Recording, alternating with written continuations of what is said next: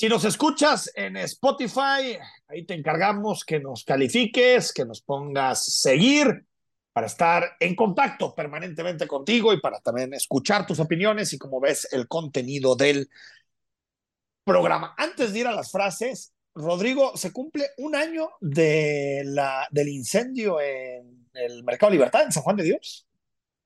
Un. Así es, hoy se celebró a filo de mediodía una misa de acción de gracias. Ahí estuvo presente el presidente de Guadalajara, Pablo Lemos.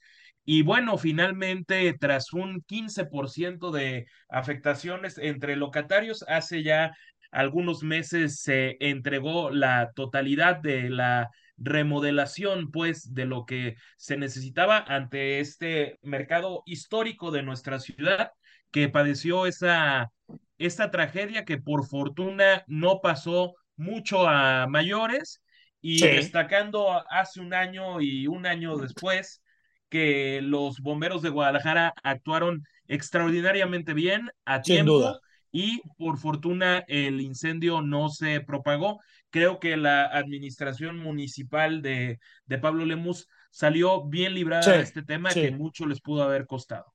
Sí, coincide, coincide un año y, y ya está muy bien en operación, ¿no? ya no tiene broncas el, el mercado. A todas. A todas. Sí, yo, Qué bueno. inclusive yo ayer estuve por, por ahí, por la zona, y se ve funcionando a la perfección.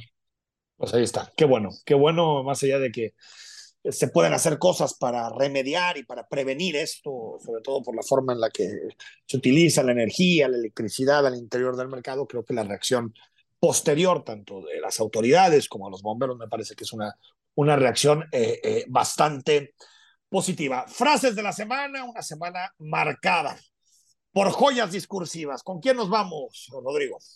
Bueno, tenemos que empezar por el presidente de la República, que como ya decías, querido Enrique, pues esto de disimular la tristeza se le da muy bien y dijo que los medios de comunicación en realidad no querían información para dársela a la ciudadanía respecto a qué pasó en el Instituto Nacional de Migración en esta sede de Ciudad Juárez, sino lo hacían por morbosos y amarillistas. Ya no es ahí nada más.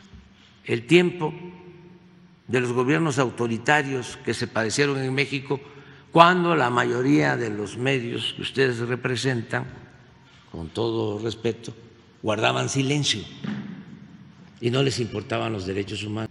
Y ahora como son temporadas de sopilo, ahora son los campeones del amarillismo, del sensacionalismo, trafican con el dolor humano. Es pues qué bueno que estaba triste, ¿no? Porque tú imagínate si hubiera estado enojado. No, pues revienta, revienta, el micrófono ahí de, Palacio Nacional, ¿no? Pero, no, increíble, increíble. ¿Viste, de verdad, viste algún amarillismo en la cobertura? Algunos Yo, la verdad, en, en, esta ocasión, la verdad, ninguno, ¿eh? Ninguno. ¿Sabes? por ejemplo, en el tema del INE sí he visto amarillismo en algunas coberturas. Ahí sí. Eh, pero en este tema, o sea, me refiero a amarillismo en la, una crítica totalmente desproporcionada al, al, órgano electoral de parte de medios cercanos al gobierno. Pero de esto, de verdad, a mí se me hace que fue una narración, un relato, nada. Eh, eh, la filtración del video no tiene nada de amarillismo, simplemente darnos cuenta cómo actuaron en, ese centro. Tremendo, tremendo. Eh, no sé, a ver qué entiende por allá amarillismo el presidente de la República. Álvarez y Casa, que es un buen orador.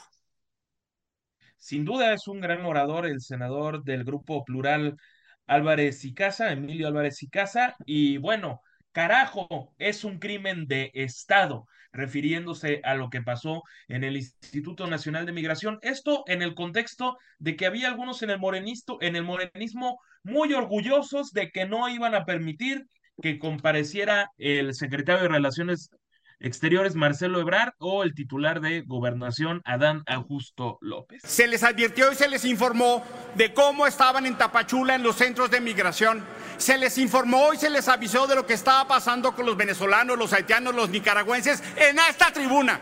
Sistemáticamente se ha dejado pasar. Se violan los derechos, se separan a las familias, se maltratan a los migrantes, se les persigue, se les tortura. Eso es un crimen de Estado, carajo. ¿Qué tiene que pasar cambien la política? Lo que está pasando es una sistemática violación a los migrantes. 40 personas y nos traen un tour. Y ni siquiera una comisión. ¿Qué les pasa? Orgullosos, orgullosos por, por no permitirlo. Y mm, fíjate qué, interesante, ¿no? Llegó a ser, Emilio Álvarez y Casa llegó, llegó a ser eh, cercano, no, no, muy cercano, pero algo cercano a López Obrador y todos terminan, todos terminan del otro lado. Bueno, eh, los Leones Morenos y si hay alianza o no entre Morena y Raúl Padilla le permitió a Enrique Alfaro recordar a sus amigos universitarios, ¿no? Exactamente, escuchamos lo que dijo el gobernador de Jalisco. Institución educativa de mujeres y hombres libres. Nadie les dice por quién votar. Quien piense eso me parece que le falta el respeto a la universidad. Eh, si Raúl Padilla eh, decide aliarse con Morena, pues pobre de Morena. Si lo aceptan es asunto de ellos. Eh, la universidad y la comunidad universitaria va a apoyar a quien considere conveniente, a la comunidad universitaria. Ni Padilla ni nadie le da instrucciones. Pues ahí, ahí tenemos la declaración que se la sacó el buen Rodrigo de la Rosa. Entonces, bueno, ahí, ahí está eh, la posición del gobernador, si hay o no hay acuerdo entre Morena y el eh, padillismo y, y, el grupo político de la Universidad de Guadalajara. Y pues yo creo que se acabó esta historia de la foto de, de Salvador Zamora, Alberto Esquer, Clemente Castañeda, se acabó pero decía Lemus, a mí ni me vean, yo estaba, mientras ellos tomaban la foto, yo estaba con el gobernador, ¿verdad? Eso dijo. Exactamente, que tiene cosas más importantes que hacer. Bueno. Simple y sencillamente yo voy a seguir conquistando campeonatos de la mano de la ciudadanía, de la mano de la gente, estando en la calle y trabajando, porque los campeonatos se construyen en la cancha, jugando, esforzándose, sudando la gota gorda. Los campeonatos no se logran desde la banca, desde la tribuna o viendo los partidos de la Champions la desde lejos, ¿no?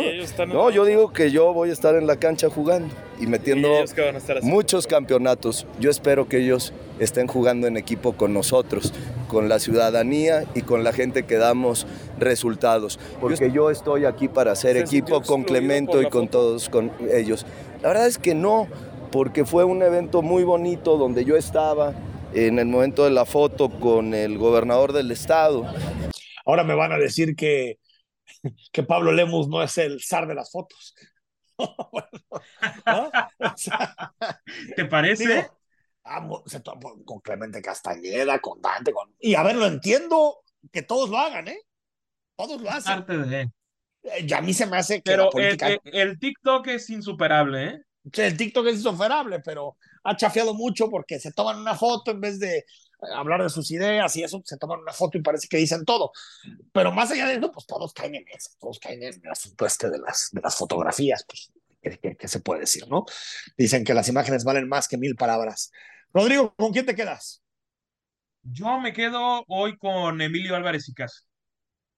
Emilio Álvarez y Casa, yo también, fíjate, porque creo que condensa muy bien lo que todos sentíamos, ¿no? En ese, en ese momento, que es, ¿de verdad van a actuar de la misma manera frente a este crimen tan sanguinario? Pues sí, al final decidieron actuar de la misma manera. Vamos al corte y cuando regresemos abrochamos el programa de hoy con cine, como debe ser en viernes.